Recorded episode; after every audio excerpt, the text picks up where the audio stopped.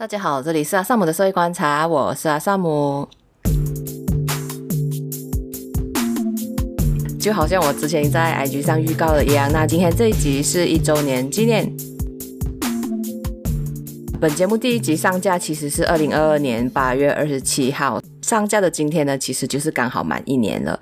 我好像在之前的节目没有很认真的讲过为什么要做 Podcast，这一周年纪念呢，就是一个很好的机会。来跟大家长篇大论的讲说，我当初为什么要做 podcast。OK 啦，就是深入介绍我做这个 podcast 的原因。其实我本来就是一个重度的 podcast 消费者，就是疫情的那段期间呢，我其实那时候在日本，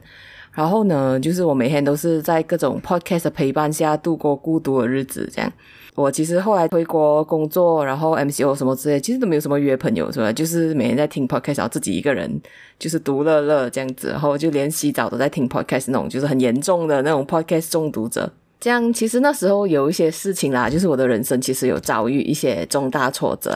我大概整理了四点吧，为什么我要做 podcast？感觉有点夸张，可是就啊，大家就姑且听听啊哈。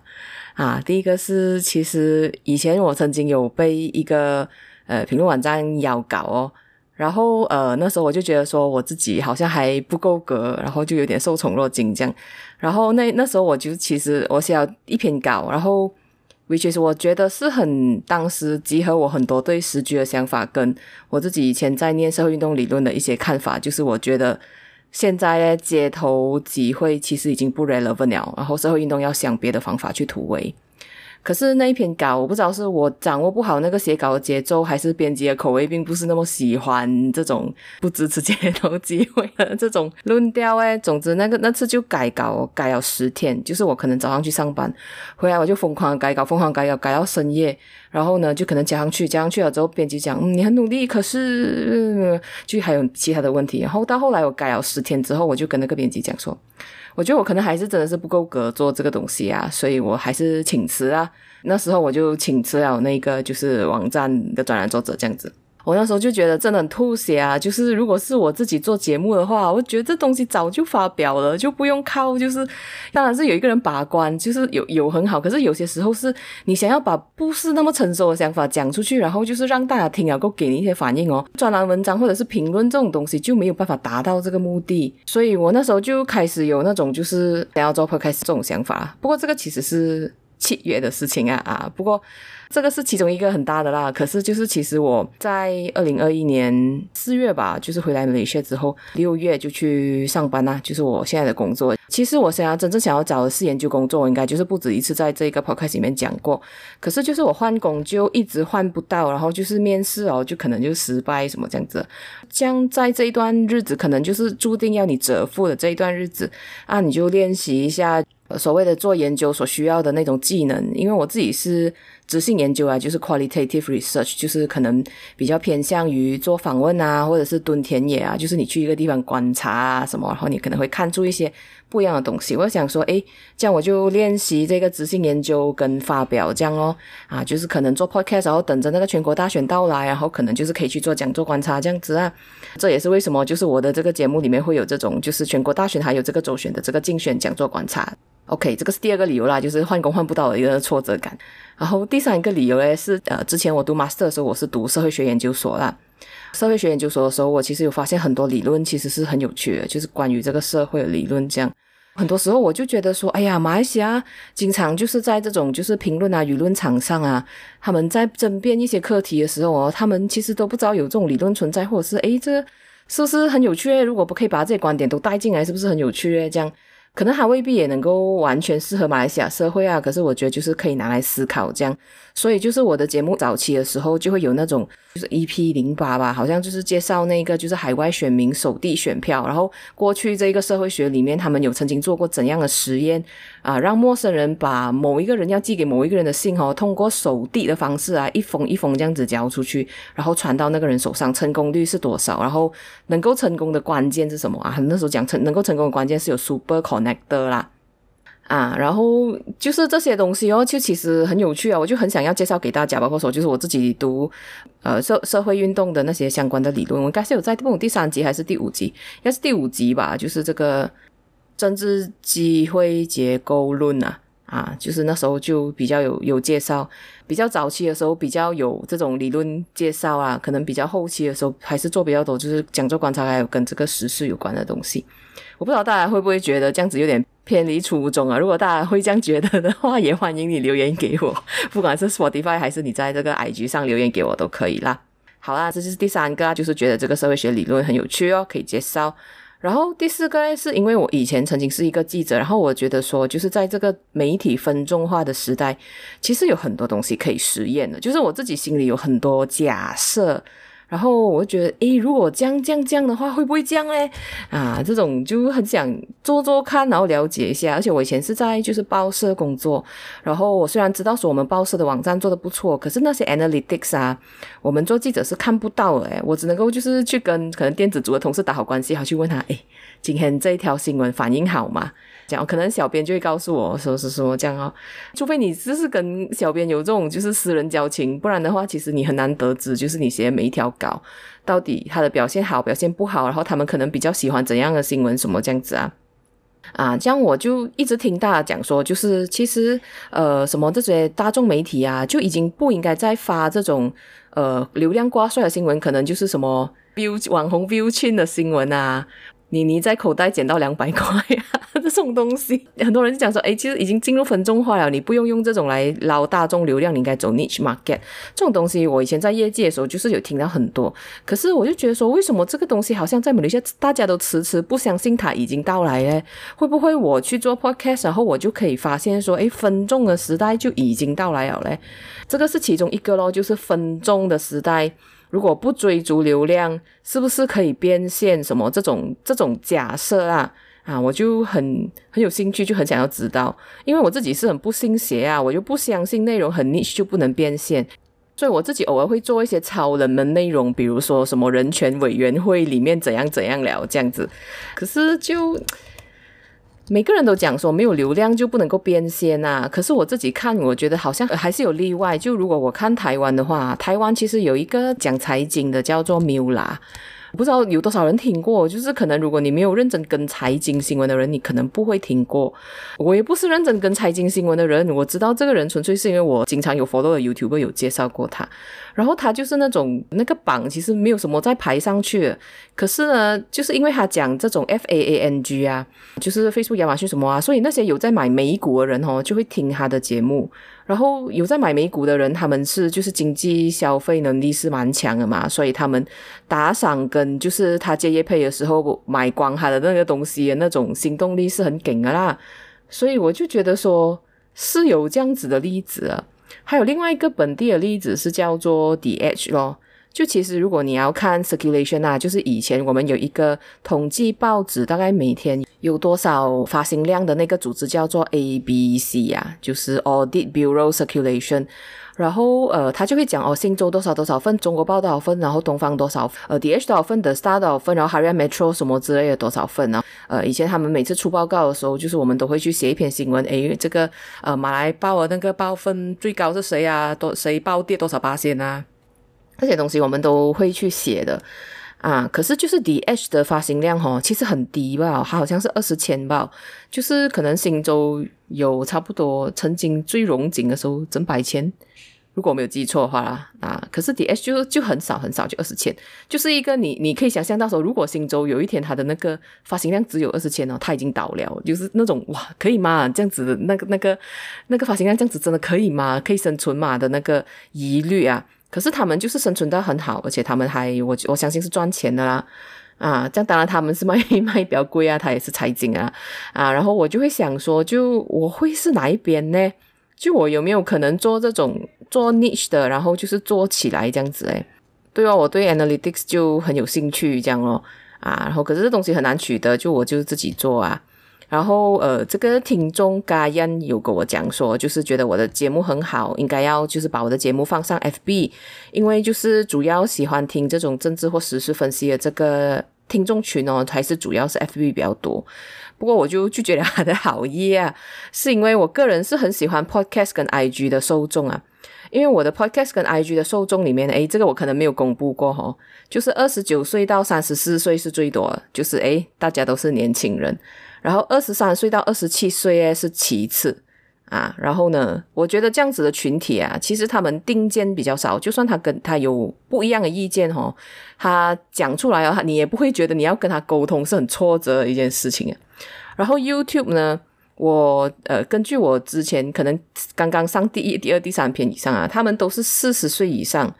啊，然后他们定见会比较重，比如说你就算在那个 podcast 里面讲一堆讲一堆，然后他就跟你讲，我都跟你讲啦，什么投票是不理性的，就是来讲这种你很挫折鸟话，你听了过后你也不要回答什么，我讲啊，是是是你说的对，这样嘛，我也不可能回这种话，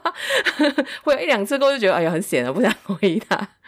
然后 YouTube 就是会有网军来洗版哦，就是我之前有几集讲到国盟啊，就会有网军来洗，我相信他们是通过关键字来洗，我其实一开始是不知道的。我就觉得说，哎，有奇奇怪怪的马来人就是来我这边留言，然后后来我去有一次去看酒后商谈，我才发现到说，哦，同样的账号我在酒后商谈那里一直洗，一直洗，一直洗，哦，原来这个是王军。啊，这样我就 ignore，嗯。OK，上面讲了四个原因啊。第一个是那个改稿，然后呃跟编辑改稿没有过关的这个挫折啊。第二个是换工换不到啊。第三个是觉得社会学理论很有趣啊。第四个是觉得就是身为前记者有很多东西可以尝试啊。就是这四个是我做 podcast 的理由啦。这就是如果你把它捞起来讲，大概可以这样子讲啊。可是就是我好像没有在 podcast 讲过。可是如果你是有加我脸书好友，就是你在我做 podcast 之前就认识我的朋友，你可能就会知道，其实二零二二年其实我过得很差，我就入院做手术啊，然后又换工又不成啊，更不要讲脱单啊。年末回顾的时候，我记得二零二二年的时候我有讲，就是 podcast 是那一年发生在我身上唯一的好事啊，这就是我做 podcast 的心情啊。这样其实我做 podcast 其实还有契机啊，就是有有一些人开始 approach 我，或有一些东西，就是讲讲 critical turning point，让我真正决定要踏进来。第一个是其实就是呃知识分子的红腰咯，哎，如果你在这边有听到的话，就是非常谢谢你。这样就是他在二零二二年一月的时候哦，有问我要不要加入那个知识分子 podcast。然后那时候我是因为雇佣合约的关系没有答应，因为其实我的雇佣合约呢是不允许我讲政治什么之类的，所以我就是没有露脸，没有用真名，没有提起我在哪里工作，就是为了要就是避开这一个问题啊。我我就是因为这个雇佣合约的关系，我就没有答应他。我本来就跟他讲说，如果我换到工诶，我就 join 你们什么这样子，结果我换来换去换不到，因为他跟我讲这个东西是一直生效的，只要你。随时你换到了，你随时要 join，我们随时让你 join 这样子啊。然后可是就是我就一直拖到人家七月，我没有试过这样渣男，也不是渣男，渣女，渣女到就是拖人家六个月，我告白不回复什么这样子的事情。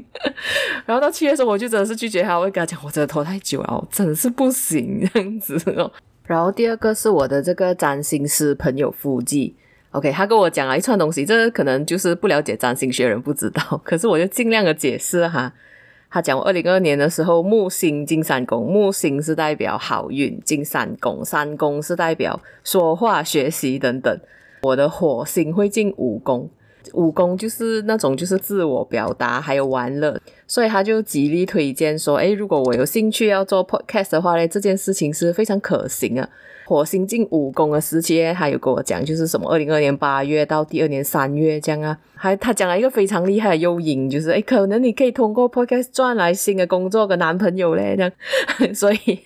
我就以那种哦，OK，这样我就从八月做到第二年三月 那种心情开始做 podcast，那就是就是一个很三八的东西啊。因为夫计算东西蛮准的，所以我就姑且相信他啊。于是我就开始了这个 podcast，就算已经离开了那段什么所谓五火星进五宫的那个。日子我还是继续了啦。然后最后最后一个契机，其实是当时要做关于这个 podcast 相关的论文的，诶，南方学的学生叫 Ada，就是呃七月的时候诶，他就做了一个 focus group 哦，然后我就是一般带着那种，诶，其实我没有做过 focus group 啊，不如我去看看 focus group 的那个心情去参加，然后就在里面认识了这个日常电台的子晴啊，因为我其实那时候就已经有在听日常电台。啊，然后他就鼓励我讲说，诶，来啊来啊，一起做 podcast 啊，什么这样啊？然后我就这其实是呃最后一根稻草啊。然后我就决定说，嗯，这样我要做 podcast。然后其实我的那个 podcast 第一集，我其实甚至都不是用一个麦录啊，我那时候是用以前我采访时候用的那个录音笔在衣橱里面录啊。录了之后，它因为我弄错一个 setting 啊，那个 noise reduction 啊，结果它整条的那个音质变得非常的差。然后呢，就有其他的 podcaster 来关心我，然后就讲，诶，其实你应该去买那个什么麦啊，就推荐我一些比较便宜的麦啊。这个 podcaster 就是无耻少女的书名啊，就是非常感谢他推荐我去买了麦啊。然后大家就一直拥有这个就是还还行的这个音质，一直到四十几集的现在。OK，我大概讲一下这个 podcast 这个成长里程碑啦。第一集呢，我是在八月二十七号发的咯。那时候其实收听是第一集是 OK 的，就是可能一周有二十五个收听。第一集你可能就是大家很好奇，知道说你为什么要做 Podcast 什么鬼啊，来听一下。然后第二集开始就是大家就对你失去兴趣啊。然后第二集弱者的武器，是整个礼拜只有八个收听啊，啊，就是非常非常少。可是呢，弱者的武器呢，在后来后来啊，它还是时不时在我的收听成长了之后，还是时不时它会飙进十大的哦。所以啊，虽然他的那个一开始第一个礼拜的那个收听只有八个，可是就是那个 podcast 的那个长尾效应，其实我觉得是蛮够力的咯。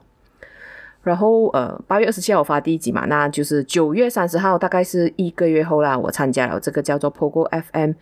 呃，就是那时候有一个中资的这个就是想要做 podcast 跟有声书的平台进来呀，然后我就参加了他们的那个 podcaster Discord 大会，然后那时候就认识了很多人哦。啊，然后大家就互相交流说，诶，Podcast 应该怎样做啊？怎样成长啊？就是互相 feed 啊，什么做什么题材啊？我们需要的是什么啊？这样子。那时候其实那次真的是收获很多，认识了这些朋友之下呢，我的这个节目 IG 其实是在我一直录到 EP 八的时候我才开始做。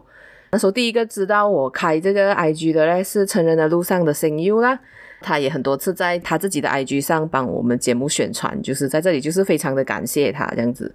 然后我做 EP 九的时候，其实国会已经解散了，然后我就去了这个独立人士啊李伟康的这个竞选宣言发表会。这个我的室友是社畜的文良，也是刚好也是要去嘛。他就成为了我第一个见到本人的 Podcast 这样子，就是这个国会解散后啊，那时候就发生了两件事情哦。第一个是这个前记者凯慧，就是我的朋友啊，啊，他就在 Facebook 里面写了一篇推荐文啊，就写到这次大选有很多这个新媒体啊，这样子，他写了一篇推荐文，然后里面就有包括阿萨姆的社会观察，就那时候我就有一波成长这样子。然后在做这一个民主开箱，就是第九集的时候呢，我有 tag 了那个台湾的 YouTuber 叫做瓜吉。啊，因为他自己是自己去选市议员，然后这个东西是一个民主开箱这样子哦。因为李伟康他做的那个东西，他也是叫自己民主开箱。然后我就听他讲说，哦，你 inspire 了马来西亚的民主开箱这样子啊。然后他就转发，然后写加油啊。好，那一天我的那个收听量我就爆冲哦，很多就是来自台湾的。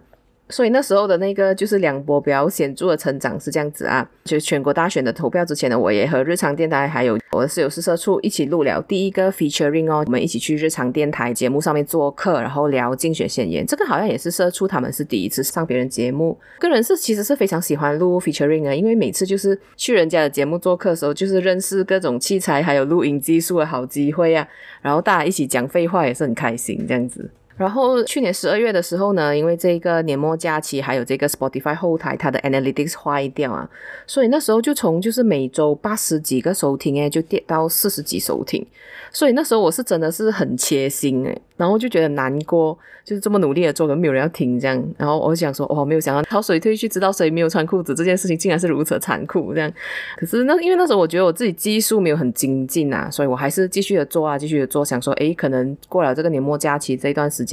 他的那个收听会涨回来这样子，然后呢，就到了今年的三月呢，我其实陆陆续续有去其他地方做 featuring 啊。其实我是先录没人在乎，然后在那边讲抄袭的那一集啊。所以如果还没有听的朋友，对这个课题有兴趣的话，可以去听听。然后后来也是陆续去了我的室友是社畜那里做客，然后就是谈这个国会记者的工作内容啦。然后还有就是去成人的路上，就是 Sing U 那边聊这个记者的职业发展的内心感受啊。然后那个时候呢，有另外一波的成长呢，是因为就是在没人在乎。其实我虽然我是三月录的啊，可是他们五月才发我的那一集，就是他们中间拖了一阵子这样。可是在他发了我那集之后哦，后面他们发了另外一个访问，是这个台湾媒体人范琪斐范姐，就是讲国际新闻的啦。Today 看世界，如果大家有在那个 YouTube 上看，你就会知道这个人。哦，然后就是很多人可能就是来看范姐的嘛，然后看了范姐过后就想说，诶，没人在乎还不错，然后看下一个影片啊，下一个就是我的影片，所以我的那个就是收听，不管是我自己在 Podcast 收听，还是那个 YouTube 上他们节目那一集啊，就水水涨船高哦，然后我的每周收听就从八十，就是那时候开始就是陆续成长到现在每周收听是有一百六、一百七这样子啊，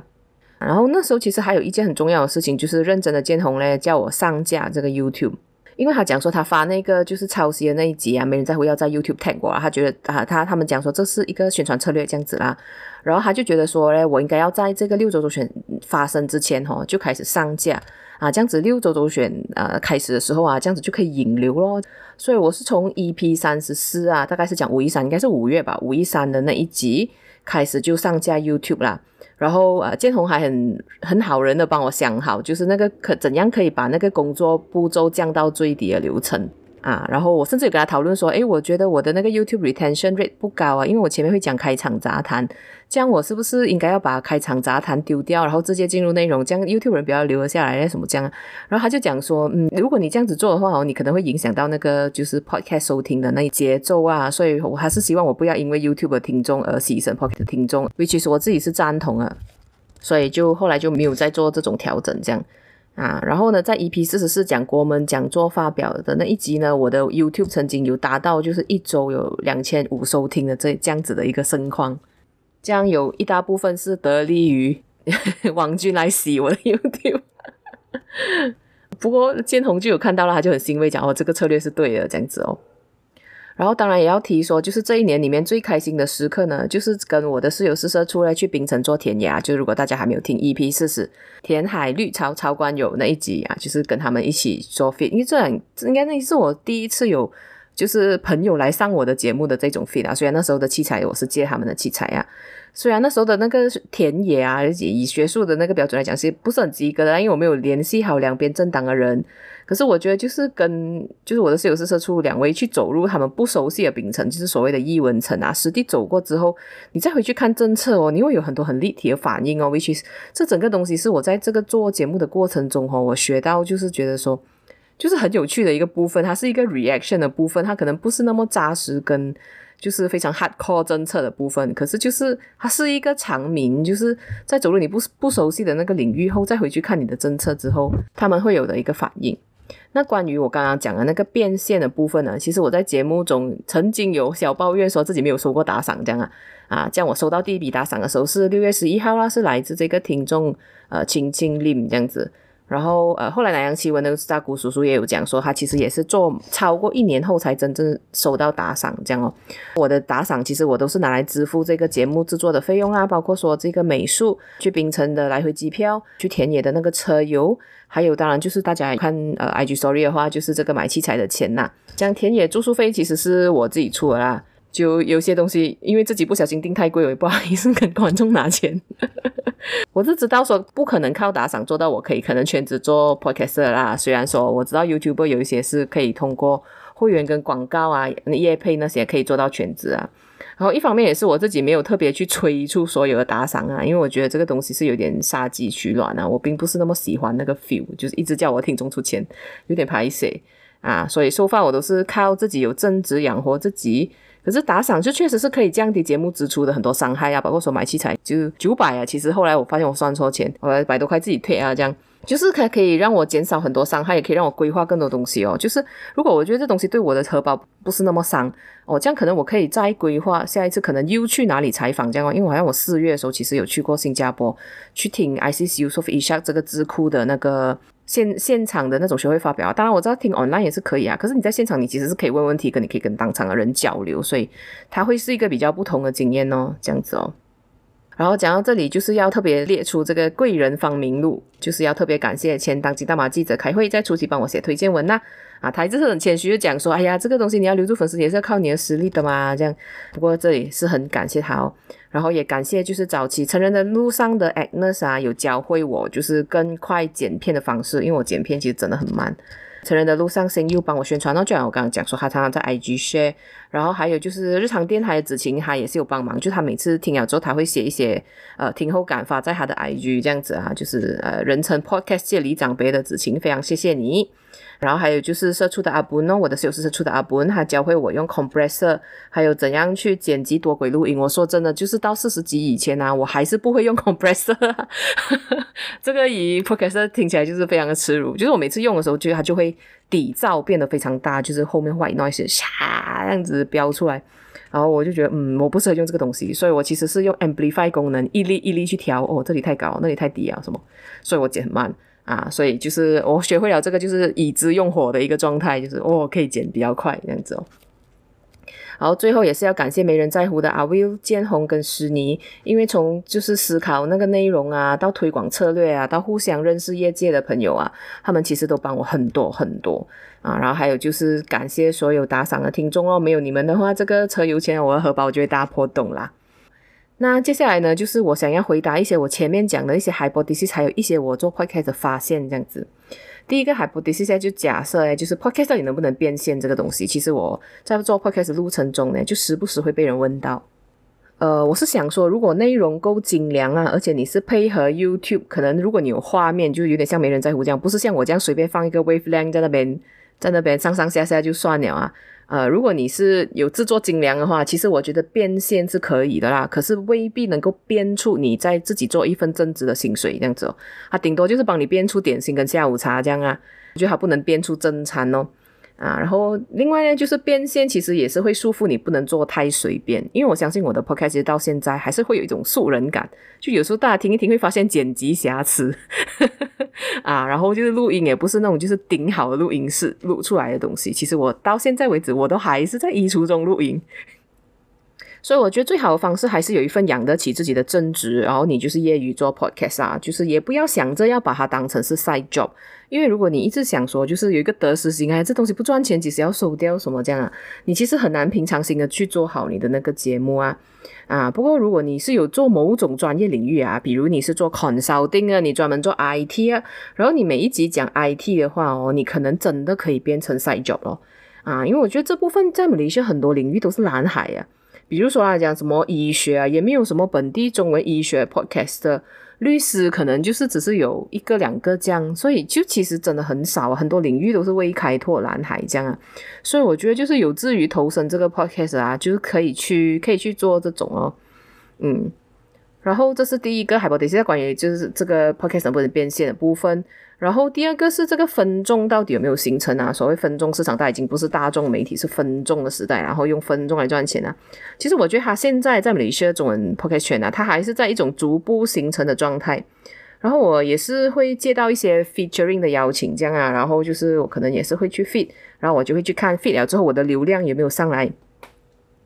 当然，结果是呢，如果对方的 podcast 啊，并不是那种喜欢听这种政治社会分析的部分啊，我觉得就算去 feed 啊，好像那个收听其实也不会增加。所以这我觉得算是一种初步的分众啊，就是如果你你的听众跟他的听众之间是没有交集的话哦，啊，这样其实你去 feed 是没有什么没有什么帮助你成长的，但你去 feed 开心可以啦，就是很开心，没有错。就比如说，如果我要去一个专门讲娱乐的，然后哇，他就算是什么收听啊、订阅都很多啊，可是他的那个成果也未必会赢过我可能去一个比较小的啊，完全走这种政治跟社会分析的这个频道去 feed 咯啊。然后就是我曾经在这个 EP 三十一开炮。呃，就是讲《新洲日报》炒网红新闻追流量啊什么。我相信，这如果是你是因为听那一集而入坑的听众呢，大部分都是不是追求这种潜流量的人来的。所以我在周选后，我曾经在 IG 问大家，就是讲说，我觉得我这这个六周选落幕那一集做到有点水啊，就好像有些东西它比较后来才发生，然后我没有。我没有 include 到进去我那一集里面，然后我就有问大家说，就是大家 prefer 我及时更新陪伴大家嘞，还是希望周选后让子弹飞一会儿才录音？结果竟然大部分的人都是希望我能够让子弹再飞一会再录音，不用紧。所以我就感受到说，哎，我的听众是追求深度啊。这样有时候我也是会害怕啦，就是准备不足，不懂人家会不会听完觉得很水这样子。不我觉得这就是真的是物以类聚啊，你也可以讲哈就是同文层啊。啊！可是这是我第一年感受到了，就是分众这件事情是有初步在形成啊，这是我现在感受到啦。这样可能我不知道，可能我两周年如果有两周年录这个 podcast 的话，可能我又会推翻自己这样子哦。然后接下来呢，就是我在 IG 上有募集听众们的问题啊，就是难得一周年就开放问问题这样。不过问题就是只有四个听众有回应这样子哦啊，这样我就开始答客问的部分啦。第一个嘞是这个阿米莉亚 THS 二十四叫阿米莉亚特玉娜，就经常会留言给我的。然后他是问说，做 podcast 前需要准备什么？那我问他，你是要讲器材还是心理准备，还是两个都要啦？OK，这样我这边就回答。就像我前面讲了啦，我的这个第一集其实就用我的这个采访的录音笔录了啦，所以就是准备你要有一个可以录音的东西就可以了。然后呃，如果说你想要买麦克风的话，我可以告诉大家，我的麦克风是 USB 麦啊，还是叫 Fifine K 六七八 F I F I N E 啊，然后 K 六七八这样子，这是一个两百多块的那个 USB 麦克风。就你们来的超功课，直接去买这一支，或者是你可能就是上网去找找一下，你有没有比较喜欢的 USB 版，然后就是可能去买一个，这样就可以啊。然后至于心理准备呢，我觉得呢，Podcast 呢其实就是你直接名气的表现。比如说啦，好像呃伯恩就是台湾的那个做喜剧的。他有伯恩夜夜秀嘛？他其实是先有伯恩夜夜秀之后，他才自己开自己的 podcast 叫博赢。然后他就他们就就好像什么自欺欺欺也是有开自己的 podcast，然后他们都有讲说，就是还好我之前就有名气，所以我的 podcast 呢就是有一定的收听量。不然就是如果你好像之前是默默无闻哦，其实你开了一个 podcast 哦，你也很难渗透你的朋友以外的地方。所以就是我觉得这是 podcast 最大的困境啊。然后我的话，我是就是就好像之前。之前所讲的，就是有好多人就是曾经帮帮我推荐啊什么之类的啊，所以我的 podcast 才有成长这件事情。不然，其实如果你没有这样子的呃朋友人脉，其实是相当困难的。就是做 podcast，其实我觉得是不会让你比较有名气啊。大家很多都是小小经营，然后就 fade out。所以就是你真的要忍得过那个死亡低谷哦。就好像我之前讲说，就是可能去年十二月的时候。就是大家都不听 podcast，大家可能都出去放假了啊，就不听 podcast 啊。那个时候的那个死亡低谷，那个收听量直接腰斩一半。然后做 podcast 也是很累哦，剪片是很累啊，剪一整天呢是常有的事诶。你要兼顾时间跟想内容。你要尽量在这个，好像我周更嘛，我就要尽量在这个时间压力里面呢，把我可以做到最好的部分就交出去啊啊！可是你交出去之后，你也是会有一个心里会害怕，说，诶，这东西会不会不够深度？然后如果真的是有你的朋友跟我讲，我真的觉得这东西好像是真是有点浅，这样，然后你就有点挫折 啊，或者是你上 YouTube 啊，你被网军洗版，你会怕。可是呢，其实还带给我很多啦，就是认识新的朋友啊，学习新的技术啊，还有跟很多不认识的人交流这样啊。可是如果你觉得这些好处带给你的快乐是没有办法掩盖我刚刚讲的那些坏处啊，这样我就劝失主尽早回头啦，因为买器材是不便宜的一件事。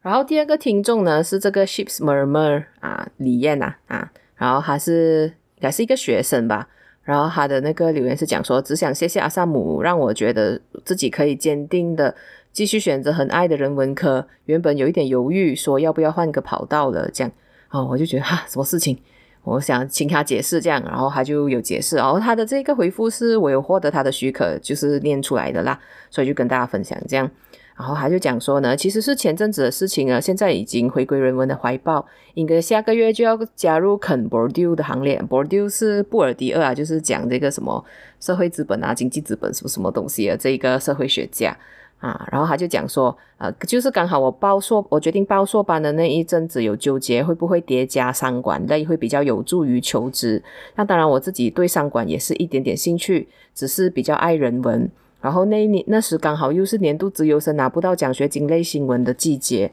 然后是 C 上面呢，有一位是说自己是 Cambridge Political Science 录取的，然后他就有稍微去看一下。可是那一篇的留言其实是还蛮可怕的。虽然他自己是相信人文的价值，可是他也担心说，如果我拿这人文科的文凭，会不会回国混不下去之类的。比如说看到有人说 Political Science 跟 Gender Studies 一样废。你读 STEM 跟医疗才能够贡献国家，什么他就写挂胡重伤，我超爱 Gender Studies 啊，或者是就是留言会有一些讲说，是因为你读比较水的冷门科性才能够被名校录取啊，什么之类。然后他说，就是虽然可以理解重理轻文是很多国家都有的现象，而且也知道社媒留言本来也有很多奇怪的东西，就看到还是会有一点怨念，然后挂胡，然后就做一堆梗图跟朋友泄愤。诶，这个人发泄情绪的方式好特别。我如果生气，我决定是找朋友出来破口大骂，绝对不会去做梗图。OK，然后他讲，嗯，当时差不多是这样吧，所以才会谢谢阿萨姆姐，某种程度上证明学人文是混得下去的，and 学人文跟我想的是一样苦。OK，既然既然有人这样子讲啊，我就就跟大家分享我最近的心得啊。所以我我不知道，是不同业界人可能听到这个觉得没有什么帮助，可是我我就是想讲。OK，就是这样子。OK，我的回应是这样，就是谢谢你觉得我酷，其实我觉得我跟很多 insider 比耶还差很远。因为我不是那种就是直接在政党里面工作，他们可能知道更多内情。就是有些东西可能就是学者在外面研究研究，你听了就觉得哇好像很厉害，然后你去问那个 insider 根本就不是这样。所以我觉得就是在内部做工的人还是比较知道那个情况的这样子啦。嗯，然后关于科技选择这件事情呢，这样我就要跟大家分享，就是我最近找工作的心得啦。我是一个找工作找了两年的 loser，然后我终于在今天获得了 offer letter，这样啊，OK，反正就是，哎，我也是 Marine 了两年啦，所以我就跟大家讲一下我这段日子的心得。OK，Political Science 其实呢，他要进政党做研究呢，是比我们 Sociology 社会学啊更加容易。然后其他可能的这个就业方向是包括顾问公司 Accenture。他们有一组是叫做 Geopolitical，我就在 lin 上也一直看他们时不时会整人的啦，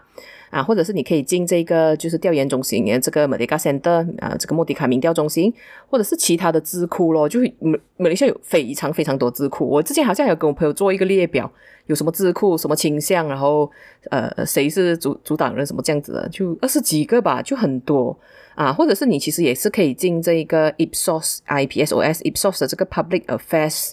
嗯，然后呢，我要讲就是跟我同梯啊，拿这个日本政府奖学金，就是去日本读书，然后他读 political economy 的朋友啊，他现在在博士做执行董事，所以就是文科的那个就业真的是你抓到什么机会，什么东西适合你，你可以去，你就可以做。所以这种东西啊，就可能不是那种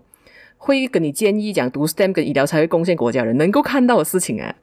所以我在这边就想要鼓励这个 Ship's 妈妈这个李嫣，就是讲说我们要学习不要太把这个社社媒的留言当一回事啊，因为很多时候这么讲的人啊，其实他并不懂那个业界，他只是站着说话不腰疼。如果你是那种懂得内部情况的人啊，你就会你你如果做工几年后，你再看回去，你就会觉得当年啊被社媒留言伤害了自己，真是个小白痴这样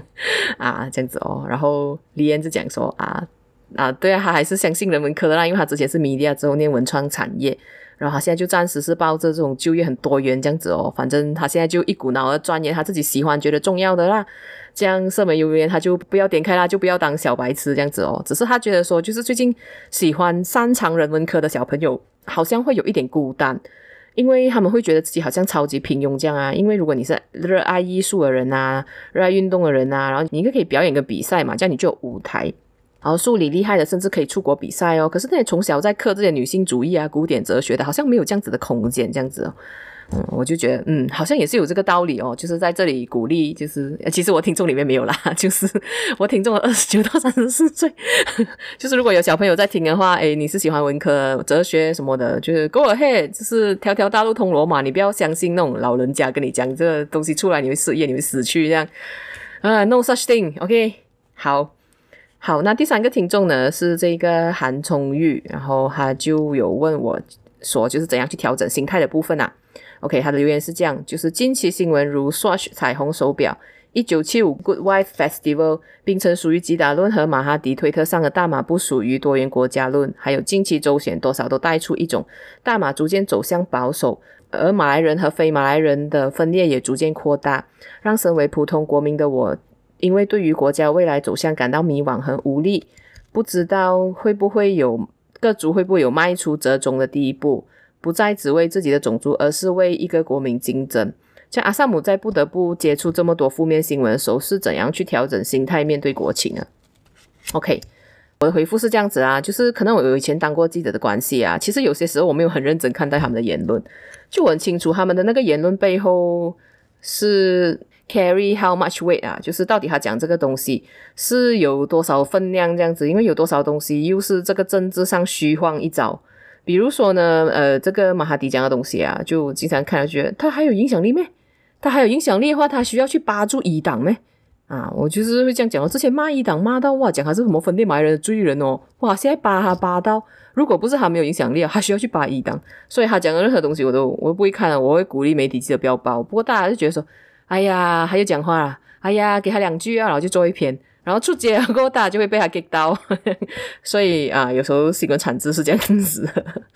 然后还有什么 Good Wife Festival，然后刷这种东西，我觉得与其就我自己 get 到了，是与其担心他倾向保守，然后觉得很难过，然后就觉得很无力这样子，不如说我是那种会去想说，社会运动是不是要采取不同的策略。因为觉得社会运动如果它在就是比较开放的这种政治机会下，它其实可以做的比较多。可是如果你看到那个空间已经紧缩了哈，你们可能就是要采取一种可能比较就是保原固本啊，就是很多东西比较暗中进行的一些状况啊，然后先保护好自己的心啊，这个东西很重要啊啊，就是采取这样子的那个，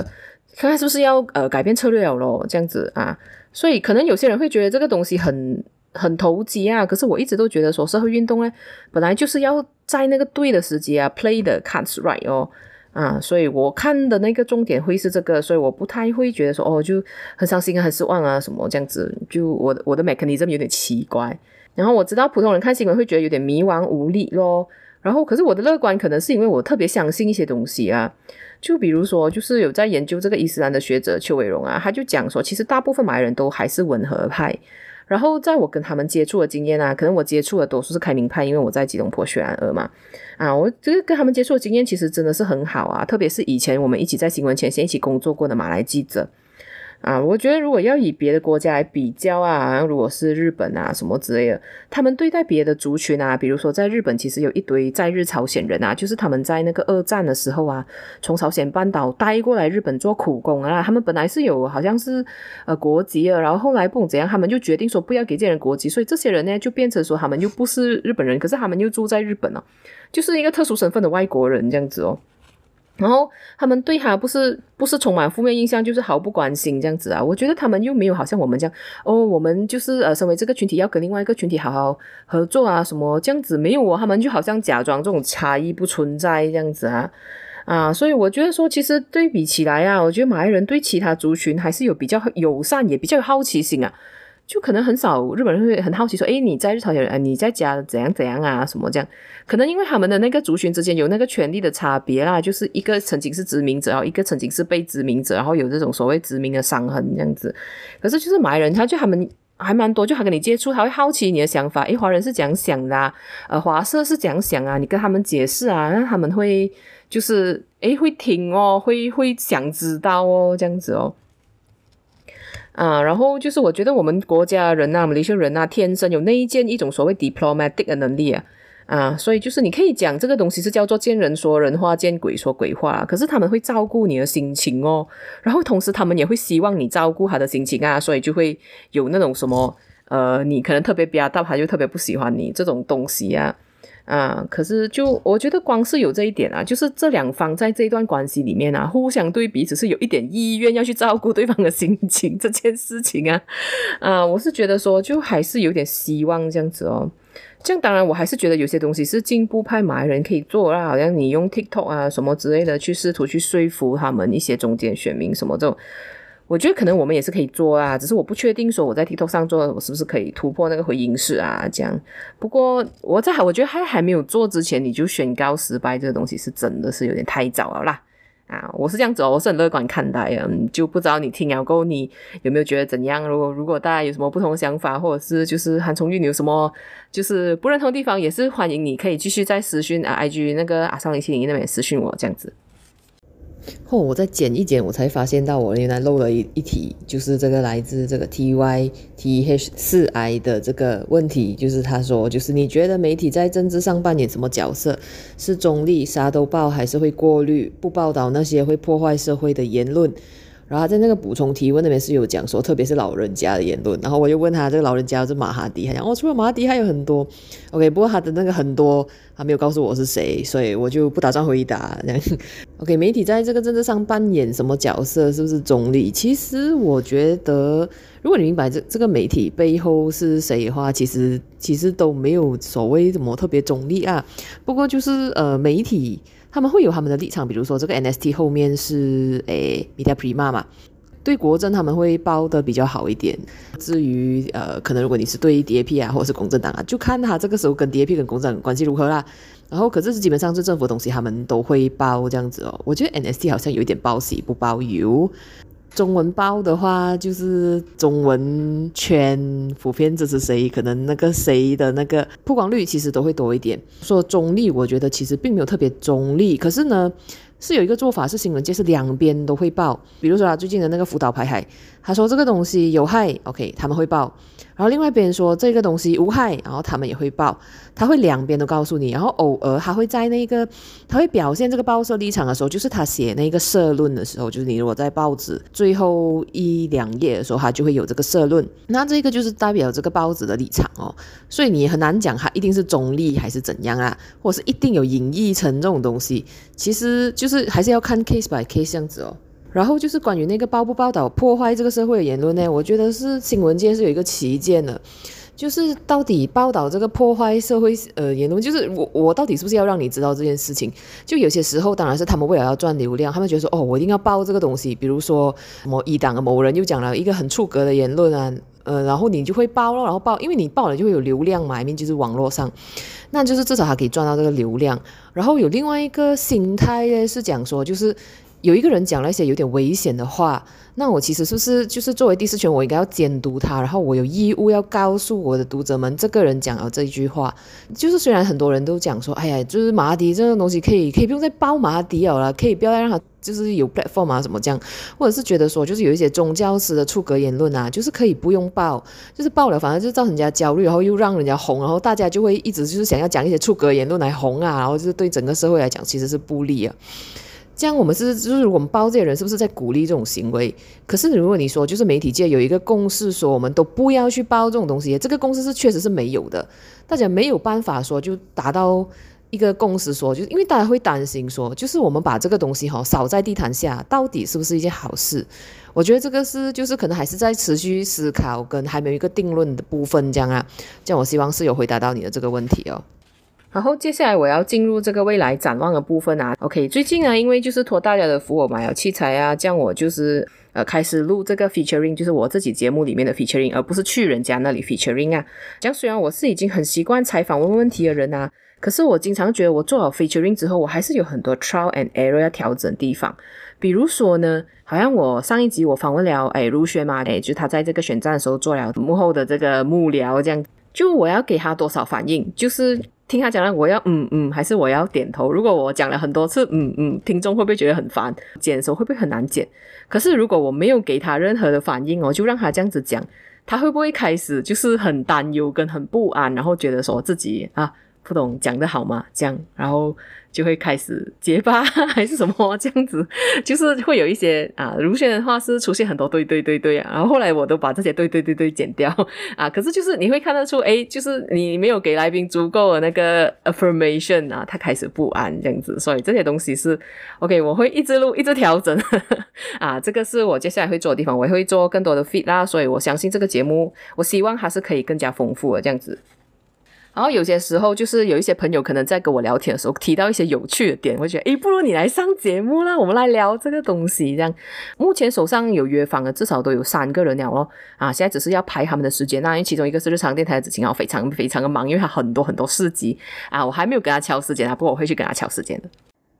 哦，这一段其实也是补录了啦，就是我想要提起说，其实之前我跟没人在乎的诗尼在呃访问范姐的那一集之后，我们有聊过，就是其实就是大家就是会很生气传统媒体，然后一直在报那流量，然后那些比较浅的新闻，就是想要用这样的方式来获取流量，没有那么愿意去开拓深的内容，然后。这个东西其实他在访问范姐的时候有问说什么，就是什么观众跟不上什么什么这样子，然后他那个时候的一些表情什么，就可能被人误读为就是他会看不起本地的观众，觉得你们跟不上我这样子。把其实后来我跟他讨论的时候，那个讨论是他觉得说，其实本地对这一个。比较深度的内容啊，一直都是很有胃口啊，只是因为本地的这些创作者都没有办法满足这个胃口啊，所以他们就会转向港台的 YouTube。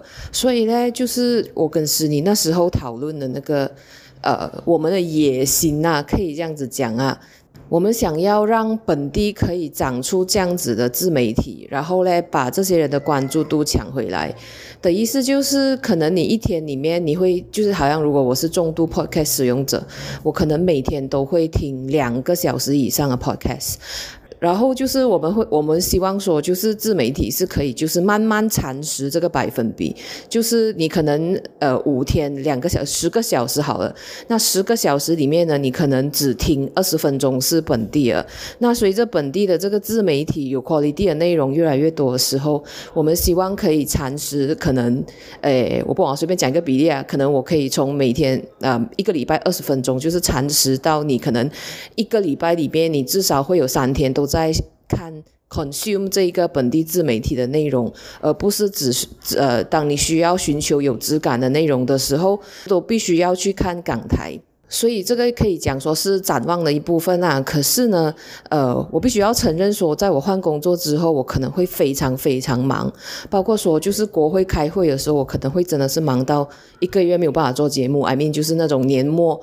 财案什么之类的那个时期啊。所以我也明白说，我好像也不能够 over promise，可是这个野心我们是有的。嗯，在这边我是想要跟大家这样子讲。然后我好像 N 集之前有跟大家讲过，就是我去面试某份工作，如果我顺利上了过后，我可以公开身份什么这样子啊，这样啊，很多很很久很久之前应该是四月吧，就是那份工作是没有上啊，这样我上了另外一份啊。可是我觉得，嗯，好像还不是很公很方便公开身份啊。可能等我真正上班后，我才会跟大家讲。呃，我算是就是这个后座议员，就是执政党赛的议员的呃国会法案研究助理啦。然后我就预计说，我可能十月跟十一月我会非常的忙哦。啊，我可能就是会如同我过去一直讲的，就是呃，我要换成这个双周更啊，就是可能两个礼拜更新一集。可是我讲了一年过后，我都做不到，主要是我自己皮痒啊，整天都觉得，哎呀，我要讲这个，我要讲这个啦，所以然后我又更新啊，所以我就没有办法双周更这样啊。然后有些是我我约到人，我觉得太精彩了，这个东西一定要今天录，明天上啊，我不可以把它放两个礼拜这样子给他什么发酵咩？现在啊，所以我就是 我就觉得，哎，我要赶快把这个东西剪了，赶快上了，让大家听到这些精彩的内容，这样，所以。它就会挤在一起这样子哦，啊，可能就是过了这一轮这些 fit 之后啊，可能等我这个换工的这个风暴过去了之后，我可能会比较有力气跟大家介绍我读的书啦。就我之前讲说，我读这个 b o r d e a u 的区判有七百多页，然后我现在才在一百七十多页，这样我还在痛苦的读着。这样我希望就是可能周选落幕后，我不会讲这样多，就是关于政治的部分啊，然后可能我会讲比较多关于书的部分呐。啊我是希望我可以做到啊，可是如果我最后没有读几本书，就可能就没有咯。嗯，就这样子啊。不过这个啊，还有就是这个政策。因为我也是前面也做蛮多，就是关于这个政策监督啊，关于啊这个国会的这个监督的部分啊，这样这一个部分呢，我也是会继续做那。我希望是做更好内容啊。那我是希望呢，就是这个团结政府啊，可以提成更好、更多的那些改革法案啊，让我可以在这个节目中讲啊，不要等下那个整个国会过去过去，嗯，这一期国这一期国会又是让人失望的一期国会，我不希望我这样子讲啊。OK 啊，你们争气点，争气点。OK，在这里要补充一下啊，就是诶，上一集其实我是有收到一个留言啦。啊，还是说就是对诶，我们上一集就是 EP 四十六的这一个诶六周周选选战幕僚诶如选的这个论文呢是有点兴趣的，嘿，然后这个消息我也已经就是转达给如选了，可是如选就讲他的论文现在难产中啊，因为毕竟他现在才刚刚回国，然后做了很多事情这样啊，所以就是可能就是等他的这个论文真的是顺利的完全写完了之后，我再请他们上节目。那我相信说就是大家可能会对一些，因为我自己是就是。跟他们喝茶什么之类的时候啊，就是跟一些研究生喝茶，有时候就会听到他们讲他们的论文，然后很多时候我就觉得说，诶，这东西就是对马来西亚来讲很有趣，然后他们可能就是花个两三年啊，就是在思考一个问题啊，然后去读了很多书，然后就是去做出一个结论。我其实我觉得都是很 remarkable 的啦，然后我都会就是在他们做这个论文的这个途中，都会邀请说，如果你的论文做好了过后，请来上阿萨姆的社会观察，就是给我们来讲解你论文成果这样啦。啊，所以就是陆续会有来啊，可是我觉得可能就是要半年后左右这样子，然后可能呃，如选或者是一些其他人的那个论文才写完，然后他写完的时候，我才有办法就是让他上节目，不然的话，这会造成他们非常大的心理负担。我说真的，就是论文这头巨兽是 not easy to kill 啊，所以就是，哎，我也不好意思跟大家公告说有谁啊，等下又造成那个人很大的压力啊，所以就是，哎，大家可以期待一下，不过还是要耐心等待啦。OK，好，那本集就先这样子啦。喜欢这一集的话，就是呃，大家可以到 Buy Me a Coffee 上面，就是给我打赏，或者是你也可以在社交媒体上，就是帮忙阿萨姆的社会观察，呃，宣传一下这集，然后就是帮助阿萨姆的社会观察突破同温层，在这个满一周年之后啊，也认识更多新朋友，还有让有更多的听众加入这样子啊。